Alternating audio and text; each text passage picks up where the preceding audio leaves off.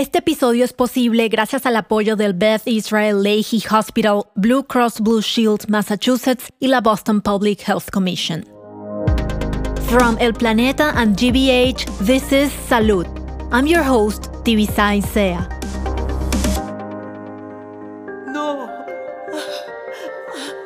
¿Por qué dije eso? Qué tonto ¿Qué soy. van a pensar de Con mí? este tráfico seguro no voy a llegar a tiempo. Me duele la garganta. ¿Qué me vestí así? No me van a seleccionar. Tengo No COVID. lo voy a conseguir. Me voy a enfermar. ¡Qué tontería! A veces pareciera que nuestra voz interna es nuestro peor enemigo. Las preocupaciones se amontonan. Pensamos que ocurrirá lo peor siempre. La respiración se acelera. Sentimos miedo. Desde muy joven, María Pérez se ha sentido así. Creo que ya yo lidiaba con problemas de ansiedad y de depresión desde adolescente, me acuerdo que había momentos en los que sentía que no estaba bien, más que todo un sentimiento de no pertenecer. En la adolescencia, en los momentos de mayor preocupación, tenía palpitaciones, pero no entendía bien qué le estaba pasando. Eran los primeros síntomas de ansiedad que después empeorarían. Al terminar la universidad en Venezuela, María decidió emigrar a Estados Unidos. Y durante el proceso, los ataques de ansiedad comenzaron a ser más y más fuertes. La primera vez fue un día antes de mi entrevista con la embajada y fue corto, me duró como 20 minutos. Empecé a sentir que se me dormían un poco los labios, empecé a sentir que tenía un nudo en la garganta y que no podía respirar y pensé que el irme del país de la forma en la que lo estaba haciendo me iba a hacer perder la razón y volverme literalmente loca. María dice que antes de mudarse no pensó sobre cómo se iba a sentir lejos de su familia y amigos. Yo creo que no procesé el cambio de haber abandonado mi país súper rápido. Yo me mudé cinco días después de graduarme de la universidad. Entonces, primero fue, bueno, vamos a afrontar el cambio, vamos a irnos, está todo bien. Y después, cuando te das cuenta de, de lo que realmente hiciste, no lo aprendes a procesar bien. Y los pensamientos negativos comenzaron a atormentarla. Los primeros meses para cualquier inmigrante pueden ser muy duros. María sentía una profunda angustia por la soledad y también por la incertidumbre. Y en medio de tantas preocupaciones llegó una noticia terrible desde Venezuela. Un familiar muy importante para ella había fallecido. Y al perder a esa persona, sentí que me quitaron un poco mi piso, lo poco que tenía de piso. Los ataques de ansiedad comenzaron a pasar todos los días. Yo sentía que me iba a volver loca. Más de 40 millones de adultos en Estados Unidos sufren de algún tipo de ansiedad, según la Alianza Nacional de Enfermedades Mentales. En este episodio queremos entender cómo se vive la ansiedad y cómo aprender a manejarla. Bienvenidos a un nuevo episodio de Salud. Yo soy Tibisa Isea. La ansiedad es el problema de salud mental más común en este país, pero quizás no se le ha dado la importancia que merece. Apenas en los años 80 fue cuando los trastornos de ansiedad fueron oficialmente reconocidos por la Asociación Americana de Psiquiatría. Antes de eso, ni siquiera existía un diagnóstico. Por eso, los que sufren de ansiedad suelen sentirse incomprendidos. ¿Cuántas veces no han escuchado cálmate o tranquilízate, no es para tanto? O frases como sacúdete, eres muy sensible o eres muy negativo. Pero no es tan fácil como echarle ganas. La psicóloga Fabiola Cuevas es especialista en los trastornos de ansiedad y creó una plataforma online para ayudar a personas que sufren de este trastorno. Y su punto de vista es muy revelador porque ella misma ha sufrido de ansiedad. Ansiedad es un cuadro donde tengo pensamientos negativos, emociones de miedo, de angustia y sensaciones físicas que te asustan, que te extrañan y mucha intolerancia y también impaciencia a todo esto que estás sintiendo porque da miedo, obviamente, no lo entendemos. Entonces la ansiedad es las ganas de quitar esto que está pasando o de que no pase algo en el futuro. Ella dice que la ansiedad viene de mecanismos instintivos de protección como el miedo y el estrés. El miedo nos pone en alerta ante una amenaza y el estrés es un mecanismo que nos prepara para sobrevivir y actuar. Pero ya la ansiedad es más como el componente mental y emocional de no quiero sentir esto, quiero que esto sea diferente y algo anda mal, ¿no? O sea, quiero descubrir qué es lo que está mal con esto y entonces me voy a la mente a tratar de entender qué está pasando, me voy a pensamientos negativos equivocados y me empiezo a crear una realidad que no es verdad. Es normal que en algún punto una situación nos preocupe y nos genere angustia. Por ejemplo, presentar un examen, ir a una entrevista de trabajo o estar frente a una decisión importante. Pero para una persona con ansiedad, esas preocupaciones se vuelven constantes como una respuesta fuera de control o desproporcionada a los problemas del día a día. María, a quien conocimos al comienzo del episodio, fue diagnosticada con desorden de ansiedad y pensamientos obsesivo-compulsivos. Para mí se representaba como muchísima preocupación. Soy una persona que tiende a sobrepensar las cosas muchísimo. Entonces es como una conversación negativa acerca de quién tú eres y eso te empieza a dar otros síntomas como por ejemplo yo sentía que se me dormía la boca o que me estaba ahogando y no podía respirar o sencillamente estar paralizado. Cada persona experimenta la ansiedad de manera diferente. La psicóloga Fabiola Cuevas describe la gama de síntomas que pueden aparecer con la ansiedad. Casi siempre hay malestares estomacales, dificultad para respirar, opresión en el pecho, mareos, dolor de cabeza, tensión muscular. Puede haber temblor muscular, hormigueos, sudoración, dificultad para tragar, sentir las piernas y las extremidades débiles, cansadas o temblorosas, cambios en tu visión, que sientes como que todo se, se hace ancho o todo se hace chiquito, a nivel emocional también hay manifestaciones variadas. Hay mucho miedo, angustia, desesperación e intolerancia. Pero la clave está en lo que ocurre en nuestra cabeza. Hay una interpretación catastrófica hacia el futuro o a interpretar negativamente lo que te está pasando y puedes ante esta situación sentirte desconectado de ti, que esa sería la despersonalización ya durante una crisis fuerte. Pues esto es tan intenso que el, que el sistema nervioso dice, mejor me desconecto y ahí entramos en síntomas como sentir que la realidad es extraña, que tú eres extraño, que no te reconoces y puedes empezar a sentir que puedes perder el control, hacer daño a ti o a otros, enloquecer. Todos estos síntomas pueden aparecer en diferentes combinaciones e intensidades. El nivel más alto es un ataque de pánico, que ocurre cuando la ansiedad aparece de forma brusca y a veces sin explicación. Y el miedo es tan fuerte que algunas personas sienten que están enloqueciendo o que se van a morir. La ansiedad puede convertirse en un problema muy limitante.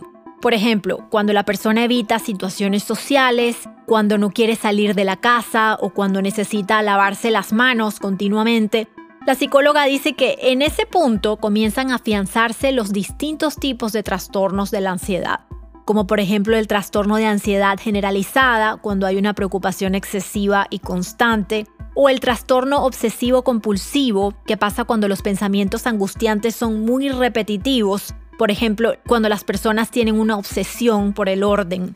La ansiedad social también es muy común y ocurre cuando hay un miedo desmedido a interactuar con otras personas. Generalmente quienes tienen ansiedad social se preocupan demasiado sobre lo que otros piensan de ellos. También están quienes sufren de agorafobia y tienen miedo de estar en un lugar donde puede ser difícil escapar.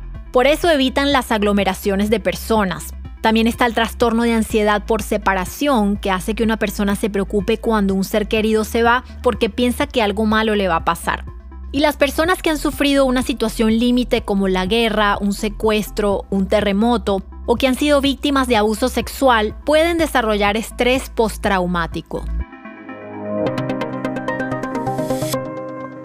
¿Por qué tantas personas en el mundo viven con ansiedad? El estilo de vida que tenemos, los altos niveles de exigencia, la prisa, el consumismo, la dieta, los trastornos de sueño, porque el, consumo de pantalla no nos permite descansar bien, eh, no estamos reponiendo durante el sueño la energía que necesitamos reponer. Básicamente nos descuidamos a nosotros mismos, nuestros deseos y necesidades más importantes.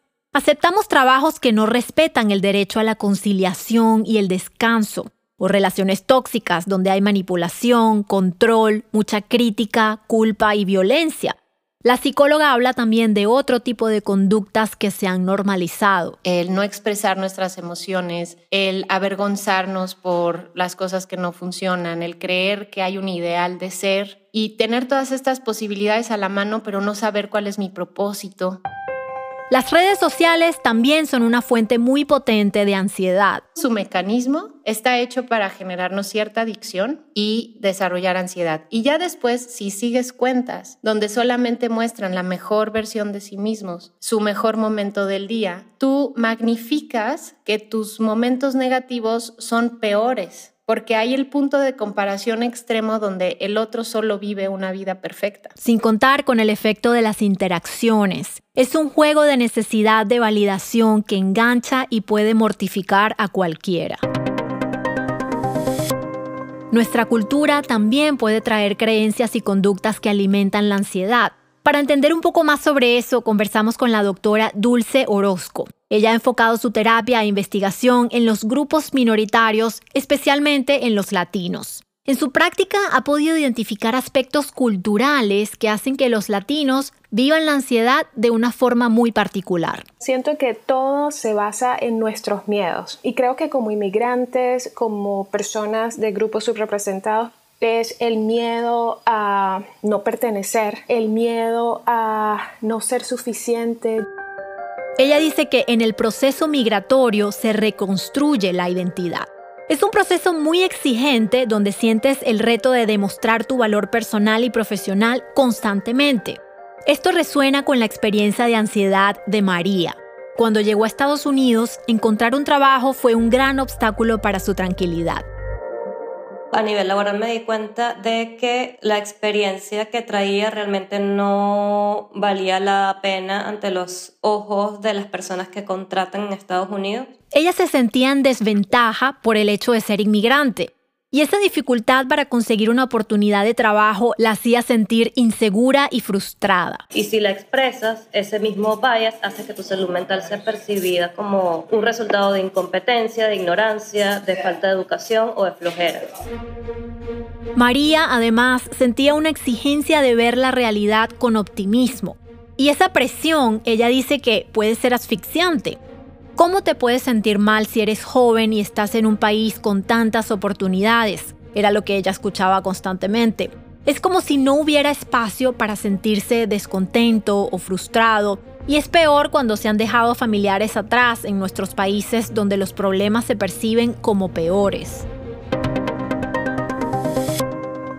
Los latinos tendemos a ser muy familiares, y eso puede ser bueno porque al tener apoyo de la familia nos sentimos protegidos, pero también puede convertirse en un problema cuando las expectativas familiares crean una carga muy pesada. La doctora Orozco explica que se produce una lucha interna entre cumplir con el ideal de la familia y seguir nuestros verdaderos deseos. La autoexigencia que hay en tantas personas, sobre todo que son de primera generación, nacidos aquí de padres latinos, cuando hay como esas expectativas directas o indirectas de todos los sacrificios que estas personas o tus papás hicieron por ti, entonces como que hay tanto que depende de ti y creo que eso puede generar mucha ansiedad desde cómo lo analicemos.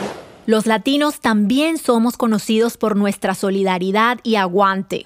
Pero la doctora Cuevas nos dice que a veces se nos va de las manos. En general tenemos la creencia en los latinos de que debo de poder con todo solo. Y justamente esa es una de las creencias que nos llevan al estrés y a la ansiedad, porque entonces nos cargamos de cosas, nos hacemos responsables de todo, no pedimos ayuda en general. Entonces también cuando llega la ansiedad tampoco pedimos esa ayuda. Y muchos esperan hasta tener un ataque de pánico para darse cuenta del tamaño del problema. Ese fue el caso de Karen Saldarriaga, una maestra de preescolar de las escuelas públicas de Boston. Un domingo regular en nuestras vidas en un almuerzo y yo personalmente sentí como que mi presión bajó, el cuerpo se puso muy frío y empecé a temblar y era como una sensación que no sabía cómo controlar o qué me estaba pasando. La verdad, pensé que me iba a dar un ataque al corazón. Karen visitó a su médico de cabecera, todos los exámenes, incluyendo los del corazón, salieron normales. Su doctora, después de conversar con ella, le dijo que lo que tenía era ansiedad. Y mi respuesta fue reírme. Para Karen fue muy difícil reconocer que sufría de ansiedad y depresión. Soy una persona que de pronto no lo puedo aparentar, pero emocionalmente percibo mucho y me cargo mucho, no solamente de mis problemas personales, sino de los demás. Cargar con tanto, dejando de lado nuestras necesidades, es un caldo de cultivo para que la ansiedad se agrave. Y por ese camino se puede llegar a trastornos más complejos como la depresión. Hay un trastorno que se llama trastorno mixto de ansiedad con depresión. Si yo vivo mucho tiempo con ansiedad, estoy desgastando mis glándulas suprarrenales porque genero cortisol, ¿no? El estrés es mucho, es mucho. Entonces, del cansancio suprarrenal puedo desarrollar un cansancio, un agotamiento que después evoluciona a depresión. O también como me aíslo de mis actividades, me aíslo de las personas, dejo de recibir la estimulación exterior y eso deprime. El aislamiento, la desconexión social deprime por sí mismo. La recomendación es buscar ayuda. Al regreso de una breve pausa comercial conoceremos cuáles son los tratamientos para fortalecer nuestros pensamientos y emociones y vencer la ansiedad.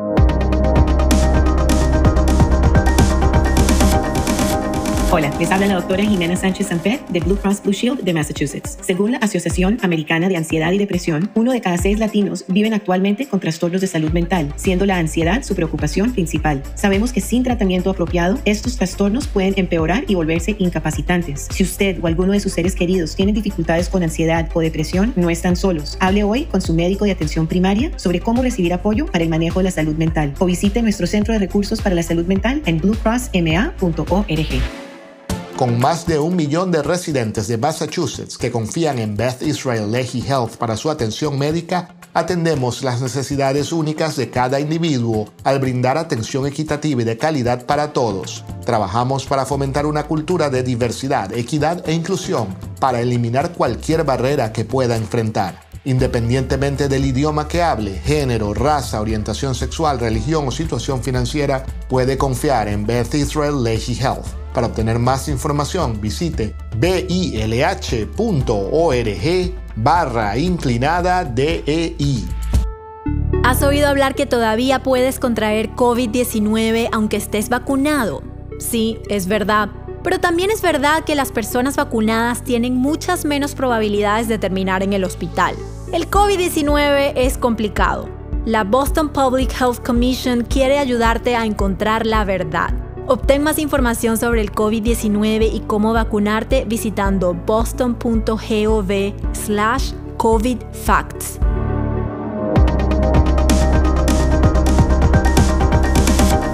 Estamos de vuelta con salud. Lidiar con la salud mental sigue siendo un tema tabú, sobre todo para los latinos.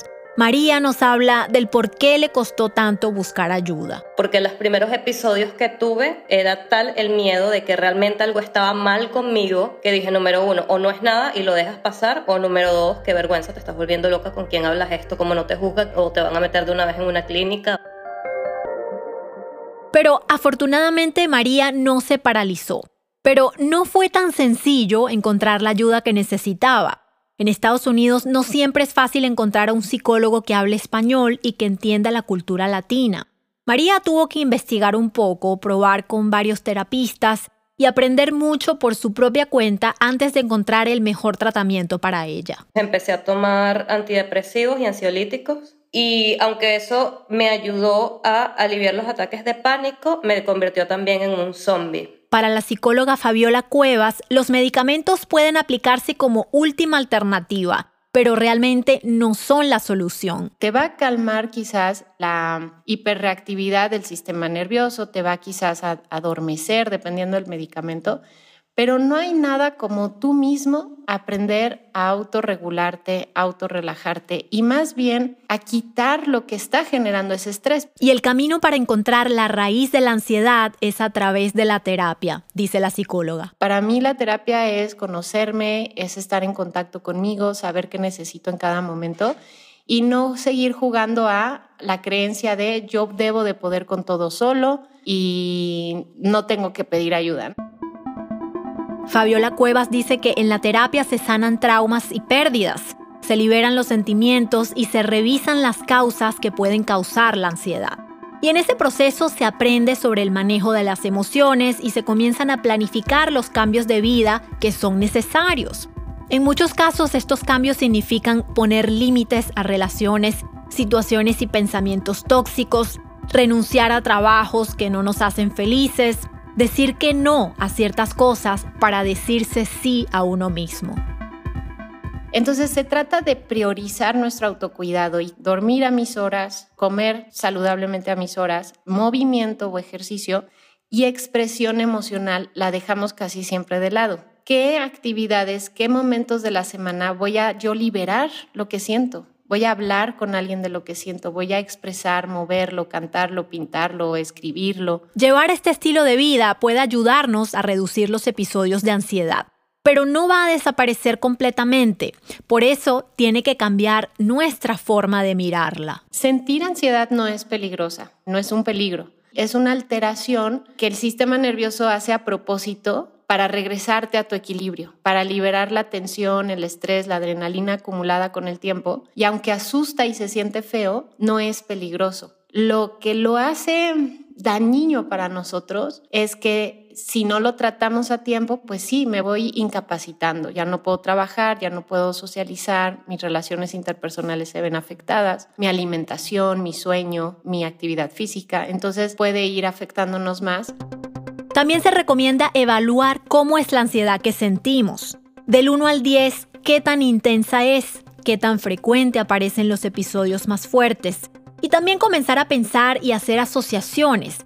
¿Qué es lo que dispara mi ansiedad? ¿Qué puedo hacer para cambiar la situación o el pensamiento que la genera? Los ejercicios de respiración son la clave durante un momento de ansiedad suave o moderado o incluso durante un ataque de pánico más fuerte. Pero la doctora Cuevas dice que lo más importante es la actitud frente a la ansiedad. El camino de salida es a través del ojo del huracán. Sí, se siente horrible, pero más allá de respirar en un momento de ansiedad es aceptar, estoy teniendo un momento de ansiedad, lo voy a vivir, lo voy a sentir y empezar a conectar con las sensaciones de tu cuerpo. La doctora Cuevas explica que hay que concentrarse en las sensaciones para que el sistema nervioso se pueda autorregular. Y después que somos conscientes y aceptamos la ansiedad, podemos comenzar los ejercicios de respiración. La doctora Sara Lazar es neurocientífica y lleva mucho tiempo investigando cómo la meditación y el yoga pueden mejorar la ansiedad. Frecuentemente, tanto la ansiedad como la depresión se deben a que estamos muy enfocados en nosotros mismos. Mucho de lo que se logra con la meditación y el yoga es precisamente distraernos y poder ver la realidad desde una perspectiva más amplia. Pero quizá el descubrimiento más importante es cómo la meditación afecta una región específica del cerebro que se llama la amígdala. La amígdala inicia el proceso cerebral que produce el miedo y la ansiedad. El problema con las personas ansiosas es que su amígdala se activa ante situaciones neutras. Es decir, ante la duda se asume lo peor. Se piensa que hay un peligro o un riesgo incluso cuando no existe o no es evidente. La investigación de la doctora Lazar reveló que la meditación nos ayuda a regular nuestras emociones y a ser menos reactivos ante estímulos que no deberían percibirse como amenazas. Y si somos menos reactivos, podemos ver con más claridad. Estamos más relajados, más felices y somos más sociables. Otro ajuste que mejora la ansiedad es una alimentación balanceada que incluya vitaminas importantes como la vitamina B12 y otras vitaminas B y el ácido fólico. El ejercicio físico también reduce el estrés. Y si es al aire libre para recibir los rayos del sol, pues mucho mejor. Así se puede también aumentar el nivel de vitamina D, que es la vitamina que nos da el sol. El contacto positivo con otras personas aumenta los niveles de la hormona oxitocina. Esta hormona nos hace sentir más seguros y conectados con nuestro entorno. Una forma de subir los niveles de oxitocina puede ser a través de un largo abrazo o acariciar a nuestras mascotas, también ayuda. Karen ha encontrado formas de sentirse mejor. Casi siempre cada dos horas tomo como un descanso de 20 minutos o 15 para relajarme, para poder respirar, para poder tomar aire. Trato de hacer ejercicio cuando puedo leer una hora o dos horas en diferentes momentos del día. Me hidrato mucho, escucho música y hago lo que me gusta. Particularmente me gusta mucho pintar, entonces es algo que lo trato de canalizar así. María, por su parte, nos contó que mejoró su alimentación y también está meditando. Y otra cosa que también me recomienda mucho mi psicólogo, por ejemplo, es buscar algún tipo de hobby. Yo creo que para los inmigrantes en particular esto es muy difícil porque estamos muy pendientes del trabajo, estamos muy pendientes del día a día, pero hay que encontrar el disfrute en algo que esté afuera de lo que somos. La psicóloga Fabiola Cuevas dice que comprender la ansiedad y darle la importancia que merece produce un gran alivio. Muchos piensan que sufrir de ansiedad es una debilidad, pero eso es un gran mito. De hecho, la ansiedad le pasa a quienes tienen mayor capacidad de resistir, de aguantar, de cargar con los demás, de salvar a los demás. Son personas que estamos mejor capacitadas para sobrevivir. Gracias por escucharnos hasta aquí. En cada episodio de Salud estaremos conversando con expertos de clase mundial que nos darán luces sobre cómo vivir más y mejor también escucharás historias reales de inmigrantes latinos y su salud. Puedes sintonizar Salud todos los sábados a las 9 y media de la mañana por GBH 89.7 o donde sea que escuches tus podcasts. Este episodio fue producido por Claudia Ginestra y escrito por Michelle Núñez. En la musicalización, diseño de sonido, edición y mezcla, Francisco Díaz. El tema final fue compuesto por Luis Sea.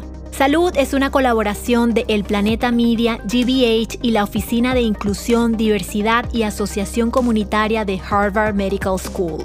Este episodio fue posible gracias al apoyo del Beth Israel Lahey Hospital, Blue Cross Blue Shield Massachusetts y la Boston Public Health Commission. Se grabó con equipos profesionales donados por Shure. Queremos saber tu opinión. ¿Qué temas te gustaría escuchar en este podcast? Envíanos tus comentarios y sugerencias a nuestras redes sociales arroba el planeta Boston en Instagram y Twitter. También te invitamos a suscribirte a nuestro newsletter de salud ingresando a www.elplaneta.com slash salud. Yo soy Tibisay Sea. Hasta pronto.